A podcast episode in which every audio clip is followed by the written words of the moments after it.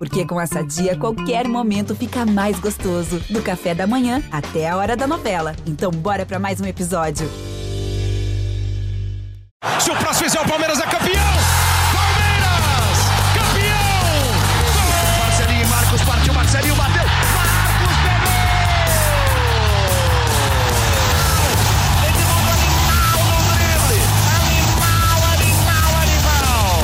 Fala torcida palmeirense, começa agora o GE Palmeiras, o podcast exclusivo sobre o Verdão aqui no GE.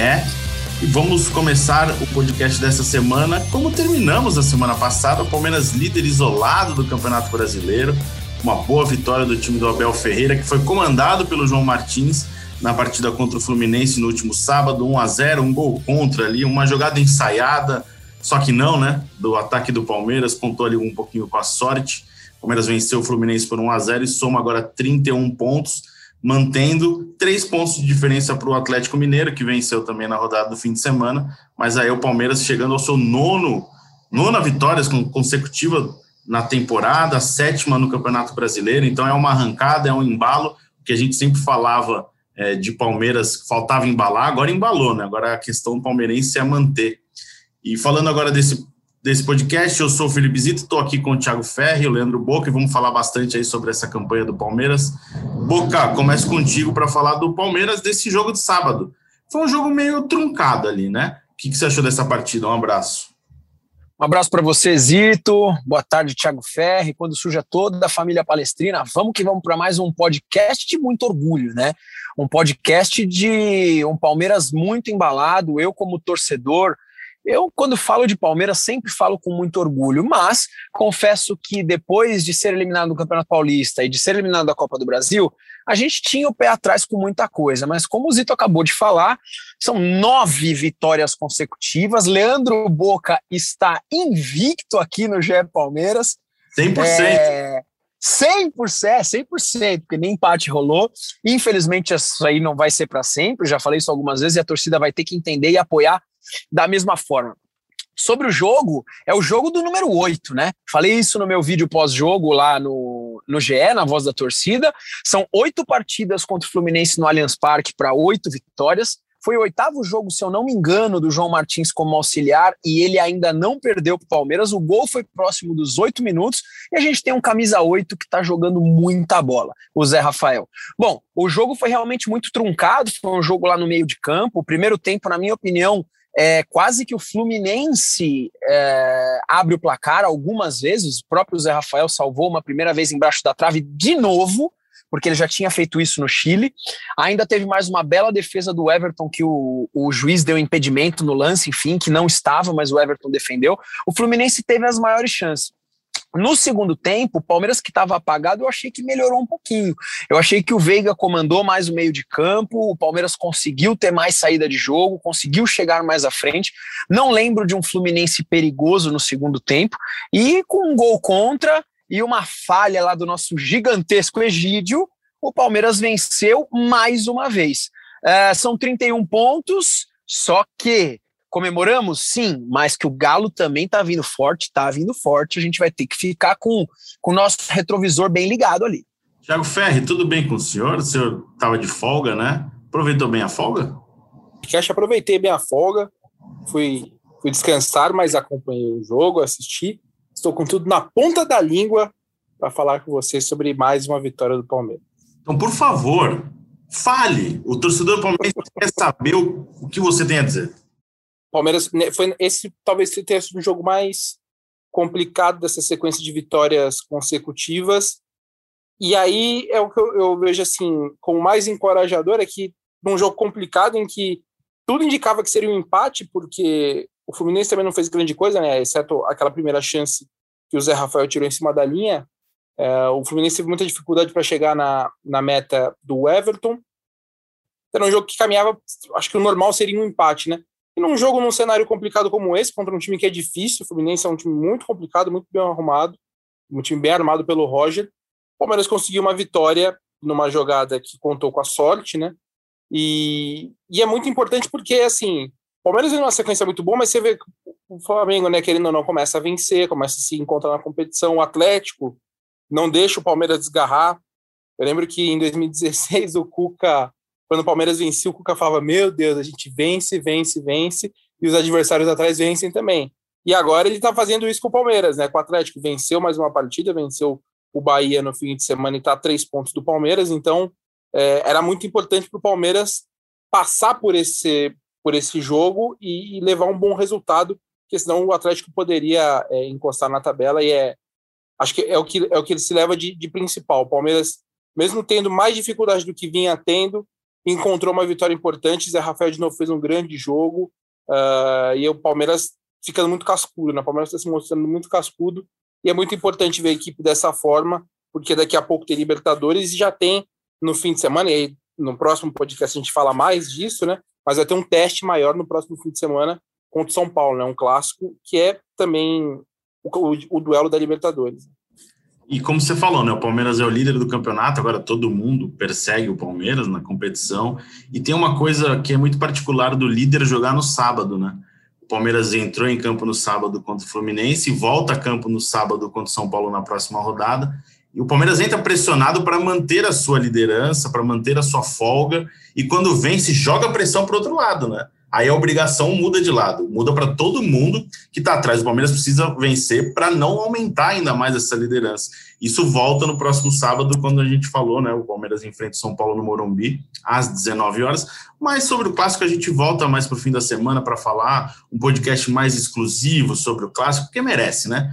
É, primeiro encontro depois do Campeonato Paulista, o último encontro antes da Libertadores, está tudo muito próximo, tem toda essa rivalidade. Então, no fim de semana, no, no, no fim da semana, provavelmente na quinta-feira, a gente volta com um podcast exclusivo sobre o Choque Rei. Mas voltando ao jogo de sábado, é, e sobre o momento do Palmeiras, né? É, Rafael tá numa. A gente acho que na, o Palmeiras na, na temporada ele passou por Everton mais 10, Gustavo Gomes mais 10, Gustavo Scarpa mais 10.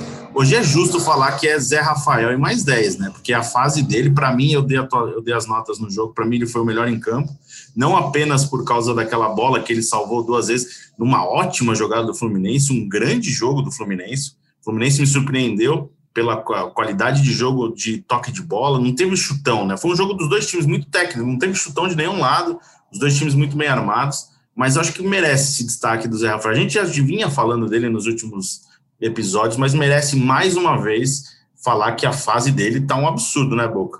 O Zé Rafael ele foi um excelente jogador no Bahia, não é à toa que chegou no, no, Palmeiras. No Palmeiras, na minha opinião, ele foi muito instável desde a chegada dele. Ele teve momentos bons, momentos ruins.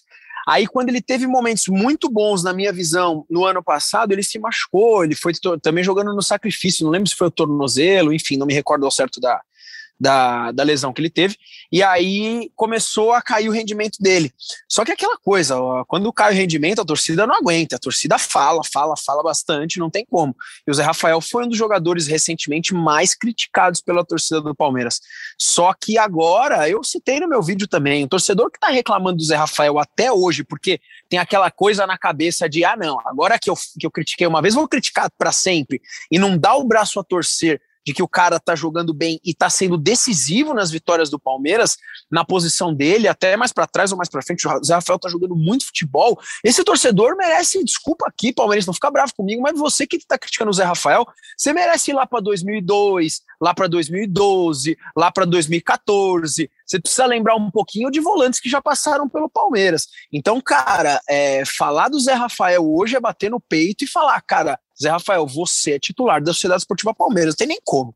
Tiagão, eu acho que eu, pelo menos a minha parte, eu sempre tive dificuldade de encontrar o Palmeiras de 2021, é, de formação, de ideia de jogo, é, de escalação né, dos 11. Tudo bem que o Abel mexe muito no time, mas eu acho que agora a gente tem um Palmeiras, né?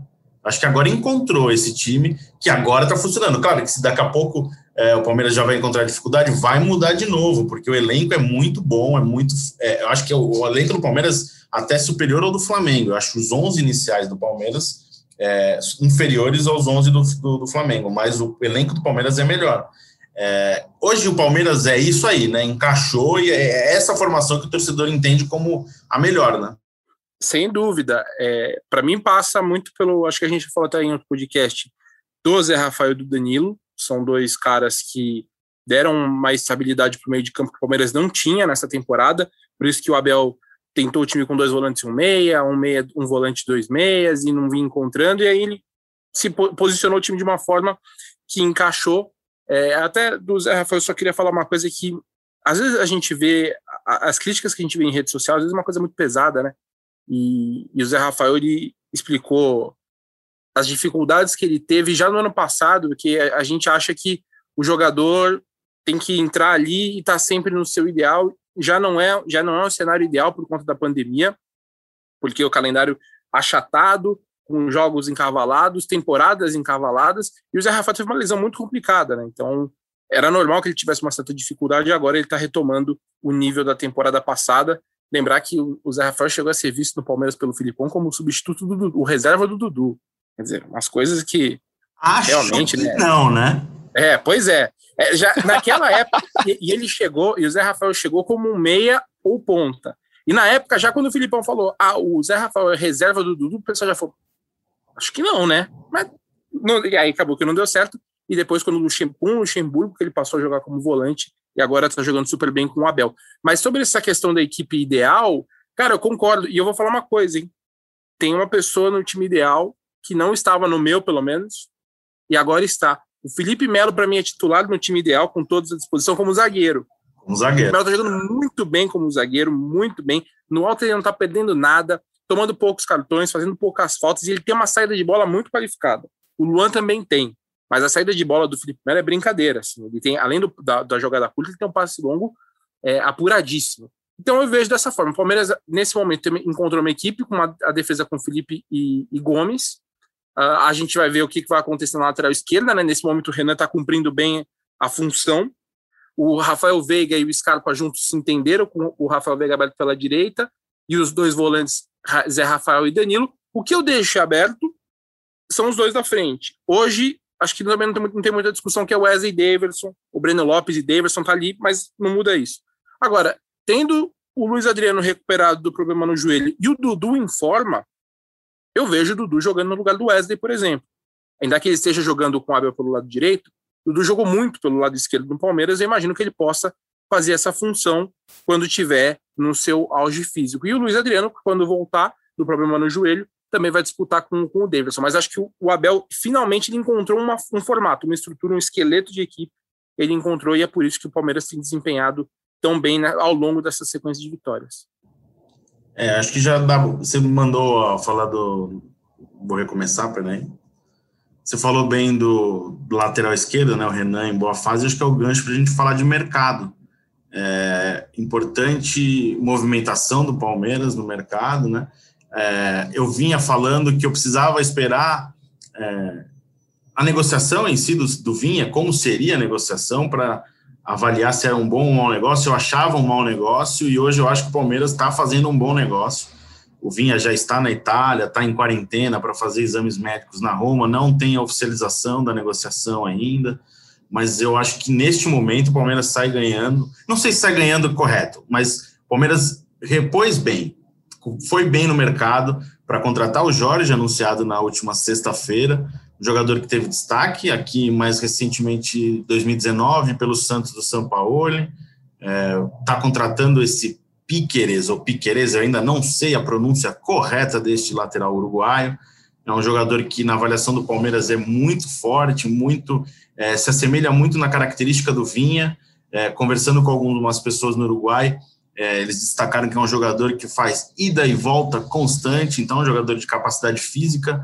É, e a ideia do Palmeiras é não necessariamente ter um ou outro, ter Piqueres ou Piqueres, enfim, não sei, ou Jorge no time. Os dois podem jogar juntos na ideia do Palmeiras.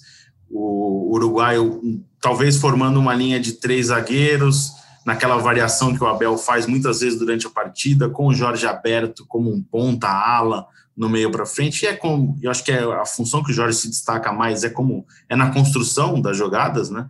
Então, acho que é uma, uma movimentação interessante do Palmeiras no mercado. É, o Vinha era um ótimo jogador? É um ótimo jogador? É, vai fazer falta para o Palmeiras? Vai. Mas o Palmeiras acho que conseguiu aí, numa, numa necessidade financeira, fazer dinheiro e contratar à altura. O que, que você acha, Thiago Ferri? É, eu, eu, concordo com você. E a gente, as, as pessoas, às vezes, a gente vê nas críticas, né, em rede social, e não é ser advogado de ninguém. Mas tem uma questão muito importante na negociação, que é a parte do jogador. Né? É óbvio que o Vinha eh, já, já havia, já, vinha, já existia todos os movimentos de que havia o interesse do Vinha jogar na Europa nessa janela. Ele já estava demonstrando isso, já quando teve a questão do Porto, e agora quando veio a oportunidade na Roma. E aí, quando acontece um cenário desse, querendo ou não, o que o clube tem que fazer é tentar melhorar ao máximo a sua posição nesse negócio. Então, foi o que o Palmeiras fez, o Palmeiras negociou com o Nacional para ter uma fatia maior do, do valor do que teria se fosse levar em conta os direitos econômicos. Então, o Palmeiras vai ter um valor um pouco maior. Você pode falar, ah, não é uma grande venda financeiramente, não é. Mas é um cenário de pandemia também, os valores não são tão elevados. E aí o Palmeiras está encontrando o. Você pode falar, Isito? Não, e, e outra, né? Eu vou ser mais duro. Você é muito simpático.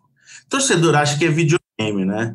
Vamos vender por 100 milhões de dólares. Vamos vender o Wesley para os Estados Unidos por 12 milhões, 12 bilhões. Sabe, não existe isso. É mercado, mercado de pandemia. Quando aparece uma negociação, acontece. Tudo bem que você torce para o tipo, Palmeiras, você acha que os jogadores são os melhores do mundo, mas tem uma coisa de mercado. É, é uma boa negociação do Vinha nos valores atuais, não é um, um absurdo, estão vendendo a preço de banana. Não, não existe isso, é uma boa negociação. Só fazer esse ponto aí, porque às vezes a gente vive muito no mundo da rede social e que tudo é ruim, né? Até Sim. coisa interessante é ruim. Acho que nos moldes aí que o Palmeiras tem de mercado, é, como você falou, da vontade do jogador, é uma negociação que todo mundo sabia que ia acontecer em algum momento, desde quando ele chegou ao Palmeiras, né? Então, Exato. segue a vida que e a, a, grande preocupação quando sair, quando negociar, se fosse negociar o Vinha, era falar: o Palmeiras não tem reposição. O Palmeiras agora está encaminhando para ter duas reposições. Até né, o Zito já explicou sobre essa questão de poder usar o Jorge mais à frente, até em matéria também que ele publicou no fim de semana. Tem uma questão que o, o Abel pediu na, no meio da temporada, uma das posições que ele pediu era um ponta canhoto. Por isso o Palmeiras foi atrás do Ademir, não sei o que e tudo mais, não conseguiu.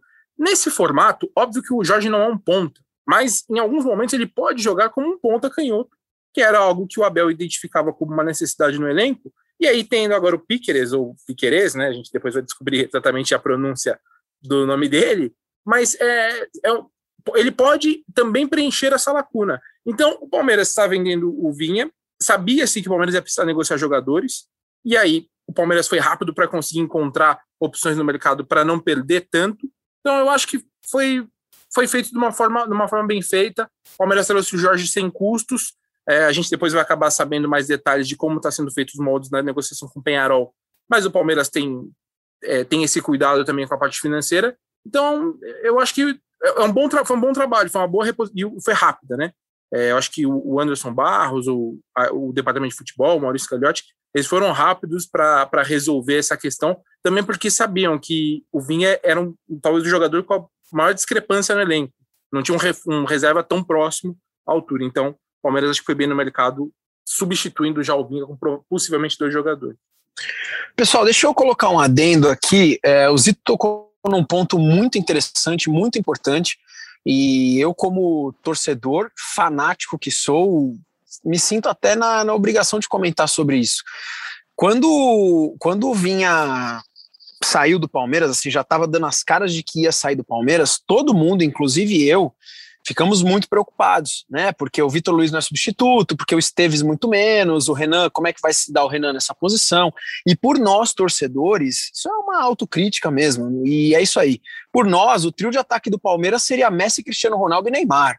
Ponto final. Só que a gente às vezes fica muito cego, né, família? A gente esquece que eu fiz um post desse até nas minhas redes sociais esses dias. Eu falei, a gente às vezes a gente não pode esquecer que é negócio né, que tem negócio envolvido e que uma hora ou outra o jogador sai, o Gabriel Jesus saiu, né, e ponto final. O Vinha iria sair, isso já estava na cara. E já que saiu, realmente vocês tocaram num ponto fundamental que a torcida precisa entender. O que dava para ser feito foi feito. Né? Estão chegando dois jogadores de qualidade aí, espero que vinguem com a camisa do Palmeiras, isso já são outros, já, já é outra coisa. Que o Vinha vai fazer falta, vai continuar fazendo falta, mas dentro dos moldes que foram as negociações, foi bom para o Palmeiras. foi melhor do que se o Vinha tivesse saído é, é, por um preço X e o Palmeiras não tivesse conseguido contratar ninguém e o lateral esquerdo substituto fosse o Vitor Luiz, por exemplo.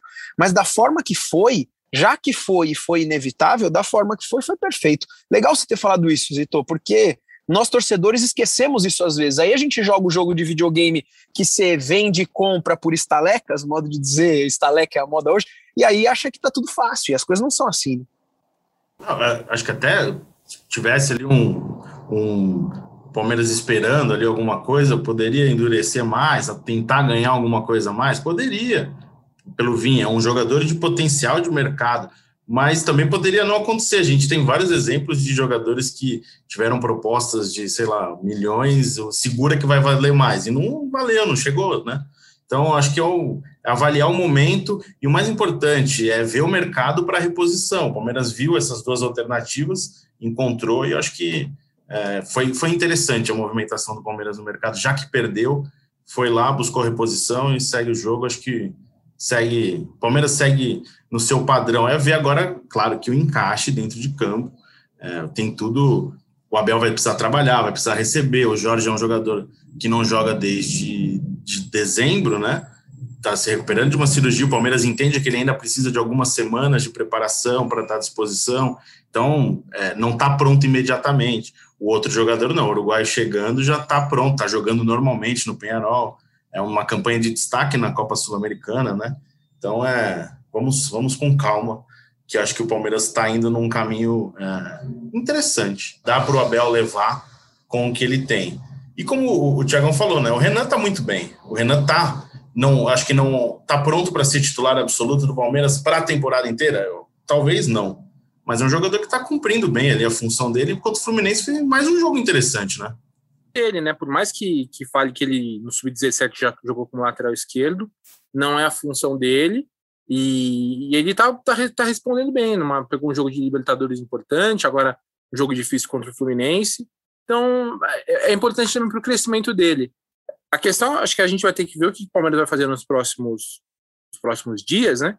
E tem dois laterais agora que estão vão ser aparentemente a quarta e quinta, não, é quarta e quinta opções da posição, porque o Renan passou o Vitor Luiz e o Esteves, que são os jogadores da posição.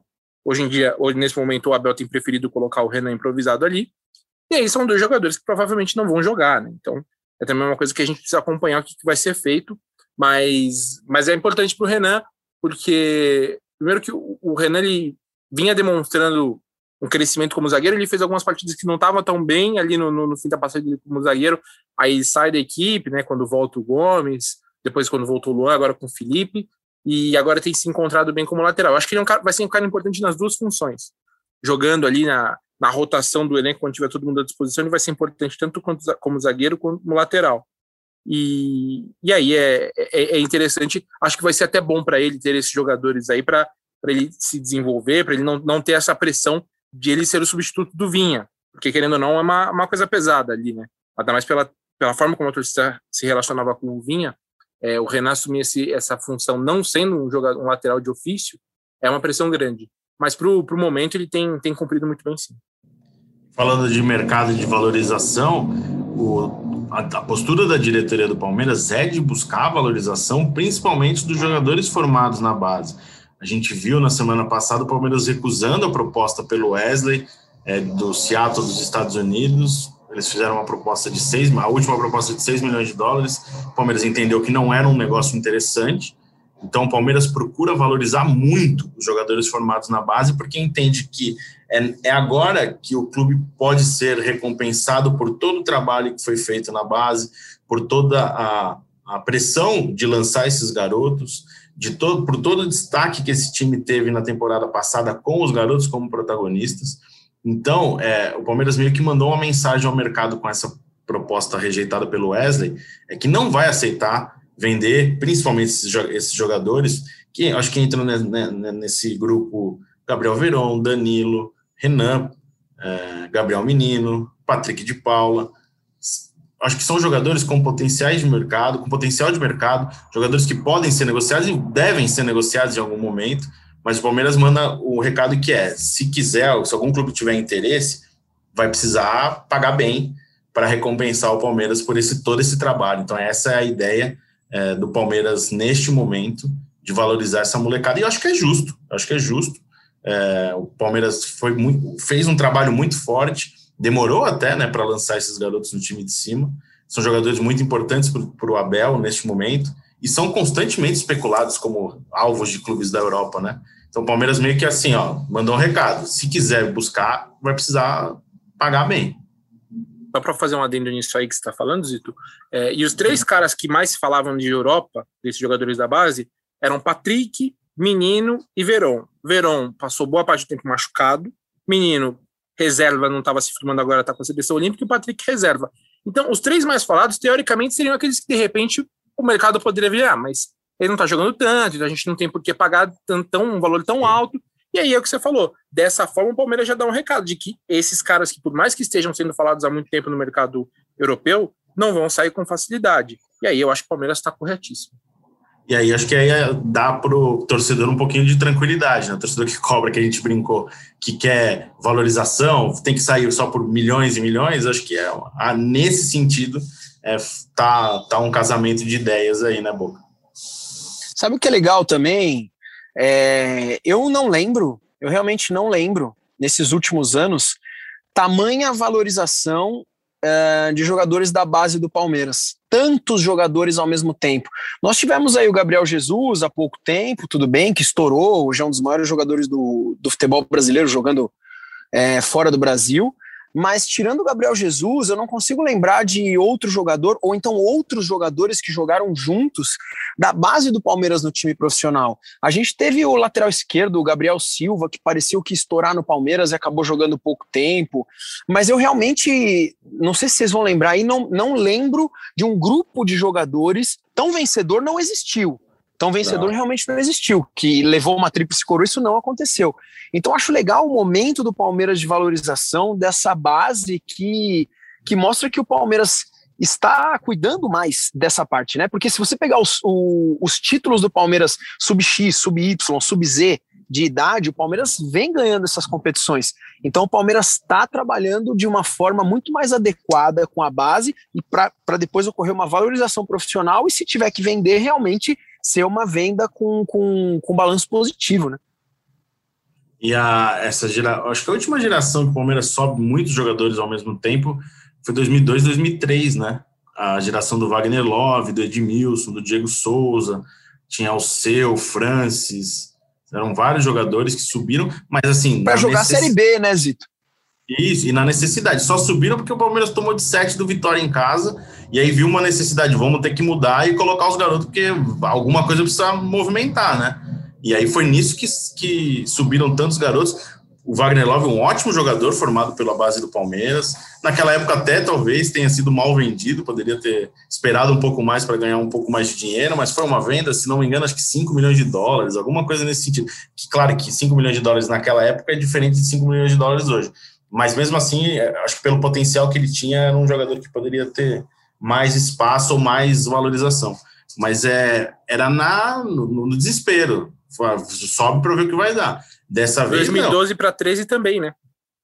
2012 para 13, que foi uma geração terrível. Que daí Patrick ninguém... era, era, era Patrick não, Vieira, não. Eu falo Patrick, Patrick, Patrick Vieira. Vieira. João Denoni, Rafael Alemão, Bruno é, Dibal. Bruno Dibal. E é uma geração perdida, assim. Era uma geração que falava-se muito. Perdeu todo mundo ali. Era é. uma geração muito falada e que, que acabou. Mas existe, gente, vocês veem que. Desculpa, Zito. Vocês veem que existe um, existe um abismo, né? Nós estamos falando de 2003, estamos falando de 2013. Então a gente está falando de Série B. Essa última, esse último grupo do Palmeiras, Patrick de Paula, Danilo, Gabriel Menino, o próprio Veron, é, é, cara, esses caras ganharam uma Libertadores pelo Palmeiras, né? Uma Copa do Brasil. É, um time que tem tanto investimento, que tem um poder, que tem um poder maior até do que os outros, que tem um patrocinador muito forte, a gente pode contratar vários jogadores, foi campeão de três campeonatos com uma base jogando, não a base o time inteiro, mas com, com jogadores da base realmente sendo titulares e valorizados. Eu acho que é um momento muito muito novo isso para o Palmeiras. Viu? Não, e, e é até para o torcedor entender que o trabalho começou em 2015, né? Até 14, eu acho. 2015 mais, da, do processo de reformulação de todo o trabalho da categoria de base e começou a dar resultado prático no profissional em 2020. Claro que teve o Gabriel Jesus antes, tudo bem, mas ali 2020 e acho que é bom entender que vai ser difícil subir ou de novo tantos jogadores bons e protagonistas. Não é sempre. Então, acho que até um erro que o Palmeiras estava cometendo nesta temporada Tá com problema? Coloca o Michel com 17 anos para jogar. É um bom jogador? É, mas às vezes tá, começou a pular etapas, algo que o Palmeiras não fazia, não vinha fazendo, né? Então é bom também entender que para ter mais Gabriel Menino, Patrick de Paula, Gabriel Verão, precisa de trabalho. Não é toda, todo, toda temporada que vai ter uma fornada nova assim, sabe? Então, acho que é bom ter calma.